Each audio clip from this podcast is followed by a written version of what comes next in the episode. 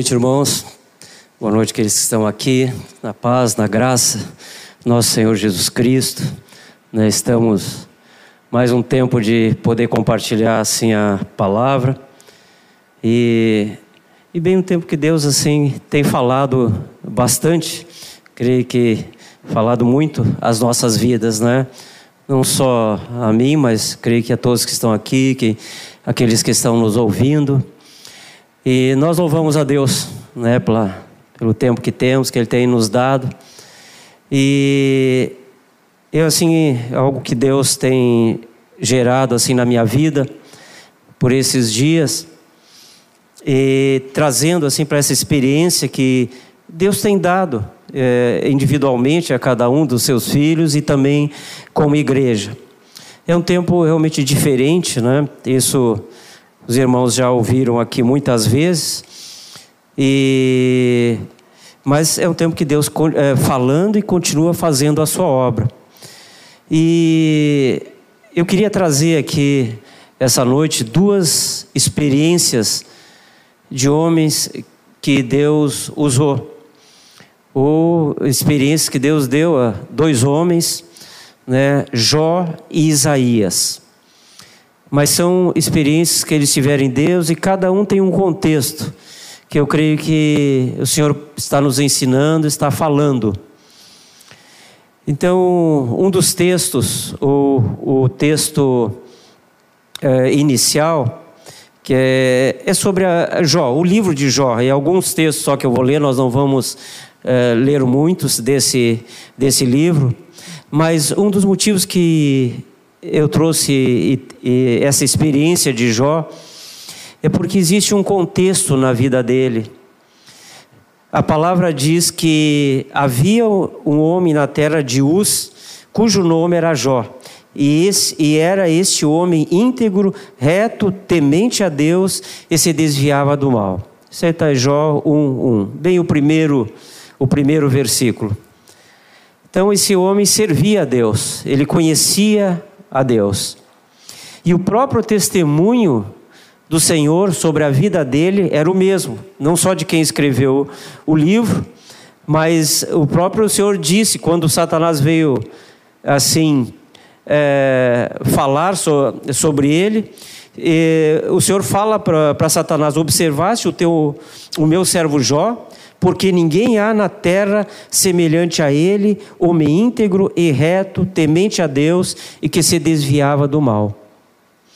Mas nesse momento, ou a partir desse momento, Satanás requereu um tempo para uh, para tentar a Jó, para trazer alguma coisa, uh, trazer assim a, a vida de Jó para ver se ele se desviava. E Deus permitiu isso. Deus permitiu essa, esse toque. Num primeiro momento, disse que ele poderia tocar nos bens, tá? mas não na vida de Jó. Então, daí, no, de um momento para o outro, Jó perdeu todos os seus bens. O seu gado foi roubado, os seus celeiros caíram, os seus filhos morreram e ele começou a perder tudo que tinha, tudo que tinha. Mas é, diz que não satisfeito ainda, Satanás voltou a requerer algo de Deus, que pela vida de, de Jó, dizendo que ele era muito protegido e que ele não tinha sido tocado, mas se ele tivesse tocado na vida dele, ele não resistiria. Daí Deus novamente deu uma permissão. Disse: então, tu pode tocar a vida dele, só não tira-lhe a vida. E daí Satanás foi e causou uma peste, uma doença a, a Jó. Então, no transcorrer de poucos dias, Jó perdeu a sua família, morreram dez filhos, todo o seu gado foi roubado, a sua plantação exterminada, os seus servos mortos, a maioria. Na continuidade, ele ainda tem um atrito com a esposa, ou a esposa tem um atrito com ele. Dando continuidade, ele fica doente, diz que desde o couro cabeludo até a sola dos pés. E continuando a sua história, ainda vem os amigos dele oprimi-lo, porque diziam que se ele estava passando, ou se ele passou por tudo isso, é que alguma coisa de culpa ele tinha. Então, esse é o contexto da vida, ah, do acontecimento da da experiência de Jó. E eu agora trago isso para o nosso momento. Quem de nós aqui, em algum momento desse último ano, no meio dessa pandemia, já não foi atingido nos seus bens ou nos seus recursos, não foi atingido na sua saúde, não foi atingido no seu relacionamento familiar, seja com cônjuges, seja com filhos, sejam com amigos, seja com irmãos. Eu não vou fazer a pesquisa, porque eu tenho certeza que de maior ou menor grau, todos nós já fomos ou estamos sendo atingidos. Exatamente. Né? Parte financeira, parte de relacionamentos né? e parte da sua saúde é a tribulação integral aqui. Mas eu sei que nem tudo atinge a todos. Mas eu sei que a maioria foi atingido de alguma maneira ou está sendo atingido, como eu disse. Aliás, se alguém aqui ou que está nos ouvindo não foi atingido em nenhum desses dessas áreas, eu já estabeleço aqui, pode louvar Deus dar graças a Ele por estar sendo preservado nesse momento difícil, mas eu quero dizer que é por Deus tem um propósito para isso, porque com o que a saúde que você recebeu é para estar tá abençoando outros, com os recursos que você foi eh, não foi atingido é para estar tá abençoando e plantando na vida de outros, e com a saúde espiritual que você tem a firmeza é para estar tá abençoando a vida de outros, para para que eles sejam resgatados, fortalecidos e Deus vai usar para guardá-los. Então, aleluia por isso, mas já fica aqui o nosso, eu creio que uma palavra de direção. Agora, os outros, que como eu, né, em algum momento, em alguma área, foi e, ou está sendo, é, lutando nisso, eu vou é, continuar como Jó aqui é, continuou.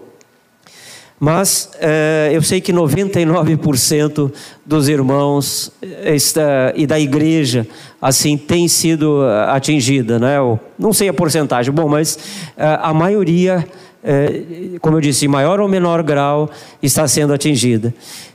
Mas esse foi o contexto, esse foi o contexto de, de Jó. Quando ele foi, começou, depois já de, quando ele estava doente, enfermo, ainda, os seus amigos vieram oprimi-lo, assim, de questioná-lo, vamos dizer assim. Ele falou muitas coisas, ele se justificou de muitas maneiras. Mas esse não é, é não foi assim a, o final dele. Chegou uma hora em que Deus se achegou a ele para falar. Nesse contexto, Deus se achegou a ele para falar. Diz no capítulo 38, eh, versículos de 1 a 4. Então o Senhor respondeu a Jó do meio da tempestade e disse, disse a ele: Quem é esse que obscurece o meu conselho com palavras sem conhecimento? Prepare-se como simples homem, vou fazer-lhes vou fazer perguntas e você me responderá. Onde você estava quando lancei os alicerces da terra? Responda-me, se é que você sabe tanto. Bom, se não fosse dizer que Deus foi Deus que chegou aqui, eu diria que Deus chegou chegando. Porque questionou Jó depois de tudo que ele havia falado, depois de tudo que ele havia se justificado. E E diz que chegou no meio de um, de um redemoinho, de uma tempestade. Em alguma, a, minha diz, a minha tradução que eu peguei diz tempestade, outro diz redemoinho. Então, eu imagino Jó no meio de toda aquela situação, doente, e falando, sendo questionado por Deus. Ainda bem que ele já estava deitado ou sentado, né? Porque os joelhos deviam tremer se ele tivesse de pé. Porque era Deus falando com ele. Mas Deus falou, trouxe algo à vida dele, mas qual a reação de Jó depois disso? Nesse tempo que Deus estava falando com ele.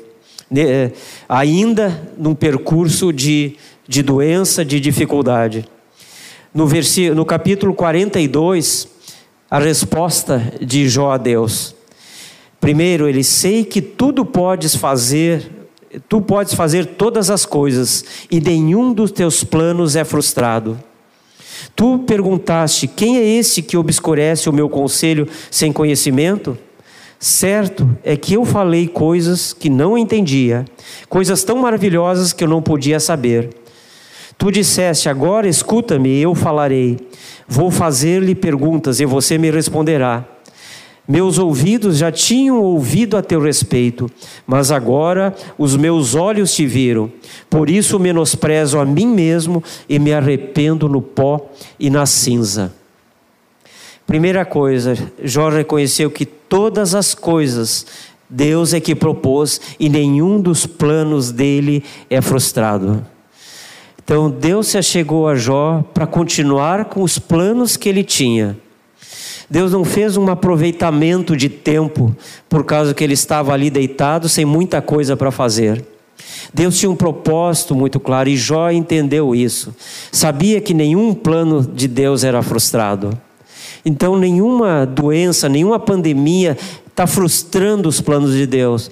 Nem Deus está em compasso de espera, por causa esperando a pandemia passar ou a gente ter alguma coisa para fazer. Não, Ele está executando o plano, o propósito dele bem traçado, bem delineado, bem, bem esquematizado no tempo certo e da maneira como ele se, se propôs. Isso Ele está fazendo nesse tempo na, nas nossas vidas.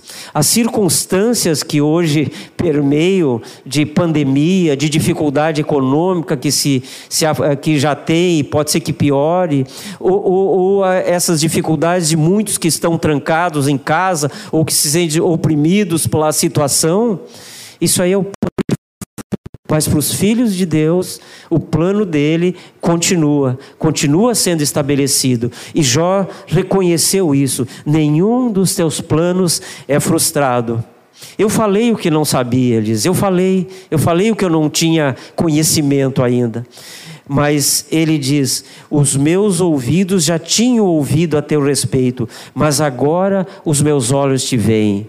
É claro que os olhos dele ele não viu a Deus como um ser, assim, o aspecto de Deus. Está falando que ele viu a Deus porque ele se aproximou de Deus. Ele teve uma, uma revelação maior, ele teve um entendimento maior do que Deus significava, do que Deus tinha, do que Deus era. Ele sentiu Deus próximo e palpável palpável até. Por isso que eu vi, eu vi a Deus.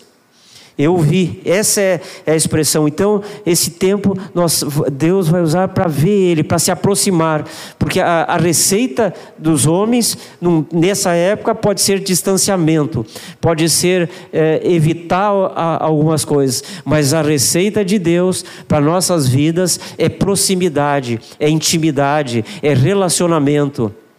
Então, isso Jó percebeu.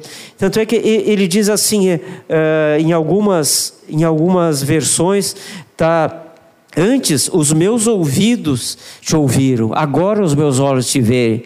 Que antes era esse? Que antes era esse que Jó estava? Era o tempo que ele tinha muita, muitos recursos, que era muito próspero, que tinha dez filhos em casa, que tinha muitos servos, que tinha muito gado, que tinha muita plantação, que ele era muito ele, ele era, quem sabe, o cara que servia a Deus, que honrava a Deus, que prestava culto, que, que prestava sacrifício a Deus. Quando é que era esse, esse antes dele? Ou antes, quando ele, quando ele começou a perder tudo, ou uns meses atrás, quando ele começou a ter problemas de relacionamento em casa, quando ele teve os seus amigos que o acusavam, quando seus parentes o afasta se afastaram dele. Ele, ele diz assim: Antes eu só ouvi falar, Todo esse tempo ele considerou como um só ouvir falar. Ele não desconsiderou tudo que estava lá. E nós não vamos desconsiderar toda a nossa experiência que nós temos já com o que Deus tem nos dado. Mas quando nós nos aproximamos mais de Deus, mais próximo, mais Deus se revela, mais Deus se mostra como um Deus presente na situação. Não é aquele Deus que a gente diz, olha, é Deus é soberano. Quase como uma, um consolo eu sei que me aconteceu tanta desgraça, mas Deus continua sendo soberano. Aleluia, realmente é uma grande verdade. Mas a gente sente que Deus está soberano naquela situação, está comandando, está fazendo, cumprindo o seu propósito. Há uma proximidade, há um entendimento, uma convicção muito maior. E isso é o que Jota estava percebendo nesse momento. E ele considerou que tudo antes era só um ouvir falar de tão próximo que agora ele estava. E muita coisa Deus já tinha feito na vida dele.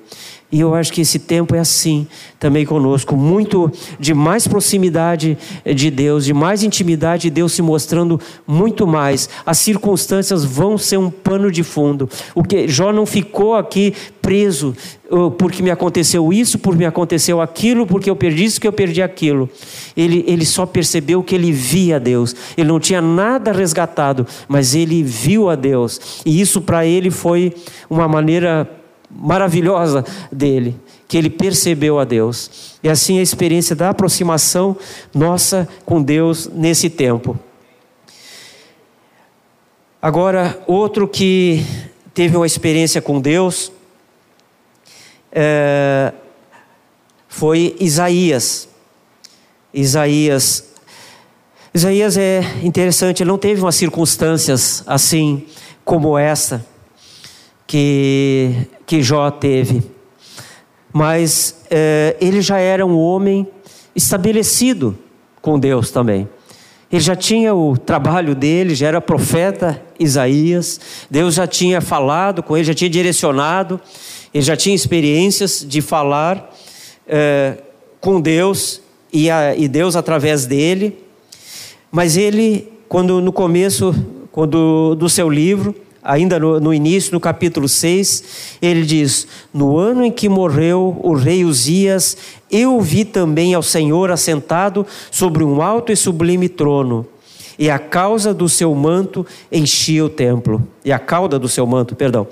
Serafins estavam por cima dele, cada um tinha seis asas, como duas cobriram seus rostos, com duas cobriram seus pés e com duas voavam, e clamavam uns aos outros, dizendo: Santo, Santo é o Senhor dos exércitos, toda a terra está cheia da sua glória. E ele fala o que ele tinha, o que ele tinha visto de Deus. Ele diz: O ano em que morreu o rei Uzias, eu vi o Senhor. Ele também teve um deslumbre, ele também teve uma visão, ele também percebeu muito mais próximo dele a glória de Deus, coisa que ele não tinha experiência antes, ele, Deus se aproximou dele e agora ele tem experiência. Interessante que ele coloca como uma referência o ano em que morreu o rei Uzias. Por que ele coloca isso? Parece uma coisa simples, né? Quem sabe, eu vou conjecturar um pouco, que o rei Uzias era o homem do momento, era um governante era a personalidade daquela nação. E ele morreu aquele ano. Foi uma coisa impactante, quem sabe, para a nação. A morte de um rei, a troca de, eh, de outro, as circunstâncias que ele morreu, porque ele era, eh, morreu leproso, porque desobedeceu a Deus. Tá? Então, ele diz o, o ano que morreu o rei Uzias. Quem sabe se fosse um irmão argentino, podia usar o ano em que morreu Maradona. Não tem nada a ver a obra de Deus com Maradona, obviamente, né? Mas é uma referência do que alguma personalidade marcante morreu. Bom, hoje tem morrido muita gente, né? Muitos conhecidos, atores, jogadores e personalidades, ex-personalidades.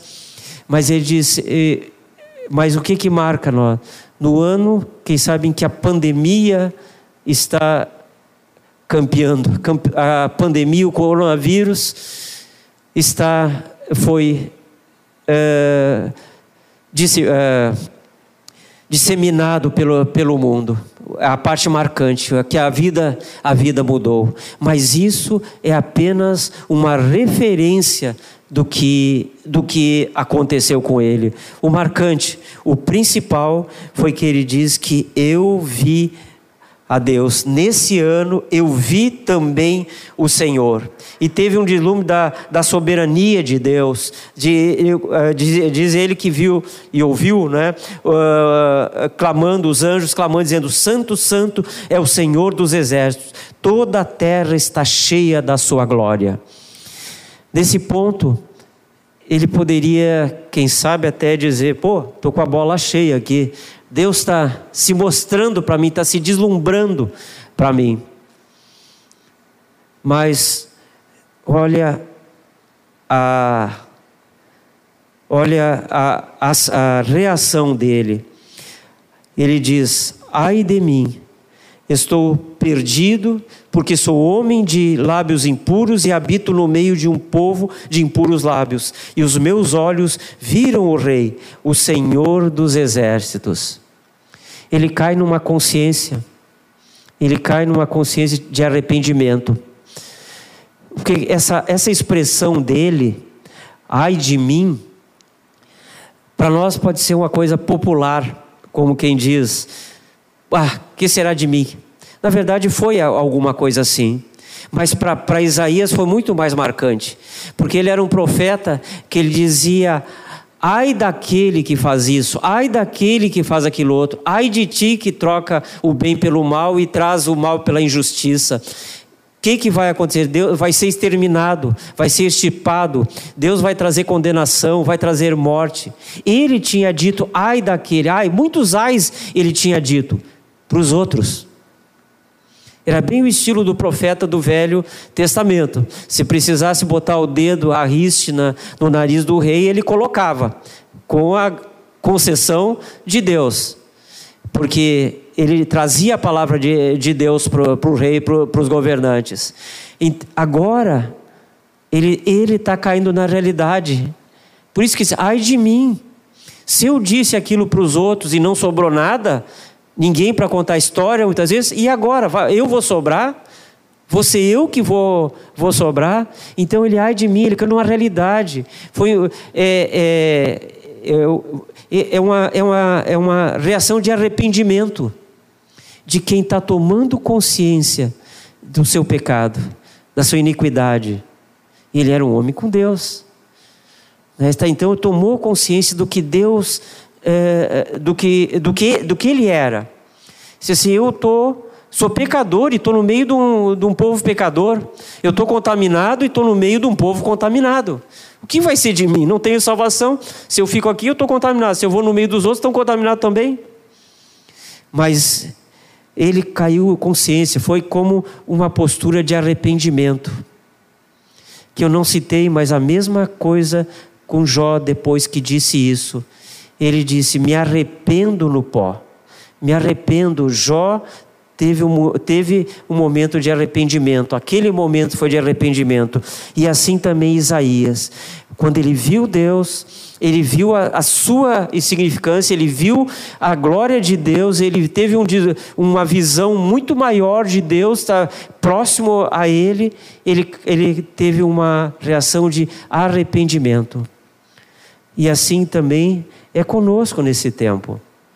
É, é, é conosco trazendo arrependimento, uma mudança de mente uma mudança de entendimento, uma mudança de postura, uma mudança de palavras, uma nova vestimenta, um novo traje. Tem, tem isso que Deus está tá trazendo, o arrependimento da, leva a isso. Tem é, haver uma nova, é, uma nova direção. Se nós estávamos numa direção e, e não era de acordo com o que Deus tem, nós damos meia volta e vamos na direção do que Deus está nos mostrando. Então, o primeiro efeito do, dessa visão de Deus é trazer arrependimento, mudança, transformação. É o que Deus tem, tem trazido. E aqui, uh, no, depois que ele, que ele, que ele cai na, na sua realidade, ele diz: eu não, O que, que eu faço agora? Eu sou pecador, mas ah, vem um, um, anjo, coloca, pega com uma tenaz, uma brasa com a tenaz e toca nos lábios dele. E diz: A tua iniquidade foi tirada e perdoado o teu pecado. Então aqui ele, ele traz, Deus traz reconciliação, traz perdão, exatamente como nós temos em Cristo Jesus. Porque Deus amou o mundo de tal maneira que deu seu Filho unigênito, para que todo aquele que nele crê não pereça, mas tenha vida eterna. Nele foram perdoados todos os pecados. Então, o segundo momento, houve perdão. Houve perdão. Essa, essa visão de Deus vai trazer restauração. Tudo que houve, todo o que, o que havia, realmente ficou para trás. Agora, toda a visitação de Deus vai gerar fruto. Vai, Deus não faz visita de cortesia nem está realmente ganhando o nosso tempo aqui, porque nós estamos com muita pouca coisa para fazer, mas Deus visita as nossas vidas e está visitando esses dias para gerar fruto. Para esse tempo de gestação, muitas vezes que estamos aprendendo, vai vir à luz algo de Deus. Vai vir à luz, querem ver o novo, muitas vezes falam novo atitude, então é isso, vai vir o novo de Deus. Está sendo gerado, está sendo, uh, sendo gerado em cada um de nós e vai vir à luz, porque porque é algo de Deus. Essa visão, assim que eu quero passar, por exemplo, não é uma visão que nós estamos tendo é, de, de uma coisa que fizemos e Deus está nos trazendo castigo, Deus está trazendo isso. Não, é a visão de algo da obra de Deus. A ótica é a obra de Deus, é a visitação de Deus, é o tempo de Deus na vida, nas nossas vidas e na vida da igreja. Porque nós somos, nós somos a, a igreja. Então, esse, esse, esse é o tempo de, que Deus está tá usando. E eu me lembro que nós, é, assim, estudamos rapidamente a, é, lemos o livro de, de João, né? o Evangelho de João, e ali em João 15, é, as palavras de Jesus, não é que é, eu sou a videira verdadeira e o meu pai é o agricultor. Né? Todo o ramo que não der frutos, ele tira, mas o que deu frutos, ele limpa para que dê mais fruto ainda. É essa a visão. Então a visitação de Deus é para darmos mais fruto ainda. Mas a obra, tanto na vida de Jó, como na vida de, eh, de Isaías, a, não, não se conclui aí, a continuidade, o processo continua. Houve um processo, e assim está havendo com as nossas vidas. Não vão ter a visão de Deus, e numa visão se estancou tudo e tem toda a revelação, todo o entendimento. É um processo, e o que nós estamos agora vivendo faz parte desse processo que Deus tem. Em Jó houve restauração, ele recebeu de volta tudo tudo. Houve, ele perdoou seus amigos, Deus é, recolheu a ele, é, ele devolveu a família, ele teve mais dez filhos, ele teve todos os seus bens, ele teve todo o seu relacionamento, seus familiares voltaram. É tempo também de restauração. Deus não vai nos deixar ficar assim nesse tempo de recolhimento, sofrendo em definitiva. Não, ele vai marcar alguma coisa, ele está atuando, mas vai ser o tempo de restauração também que Deus vai trazer. Para Isaías, foi um tempo em que ele deteve a maior revelação de Cristo. Foi para quem, ou foi um dos homens que Deus deu maior revelação de Cristo. E assim também, como nós vamos ter uma revelação de Cristo nas nossas vidas muito maior do que nós hoje temos. Se alguém considera que já tem muito, tem muito mais. Porque Paulo fala ali que nós devemos conhecer todo o comprimento, a largura, a altura, a profundidade de Cristo Jesus. Então, Cristo é infinito em, tudo. E nós, mas nós podemos prescrutar. Deus nos traz e nos conduz pelo Espírito Santo para conhecermos mais de Cristo Jesus. E, e, mas eu quero recordar as palavras de, de Isaías, porque ele teve uma aproximação muito grande de Deus. Ele é chamado de um profeta maior, não porque ele porque ele escreveu um livro de sessenta e poucos capítulos, mas porque foi um dos profetas, um dos homens que mais teve visão de Cristo. Por isso que ele é chamado de profeta maior, tá? pela visão grande que ele teve. E eu vou só recordar algumas coisas que nós até já aprendemos, ou a maioria dos irmãos já já já leu, diz assim: verdadeiramente falando sobre Jesus, Isaías diz verdadeiramente: Ele tomou sobre si as nossas enfermidades e as nossas dores levou sobre si, e nós o reputávamos por aflito, ferido de Deus e oprimido. Mas ele foi ferido por causa das nossas transgressões e moído por causa das nossas iniquidades. O castigo que nos traz a paz estava sobre ele, e pelas suas pisaduras fomos sarados. Isaías 53. Leia o Isaías 53 novamente. É muito tremendo assim a palavra. Isaías 9, 6.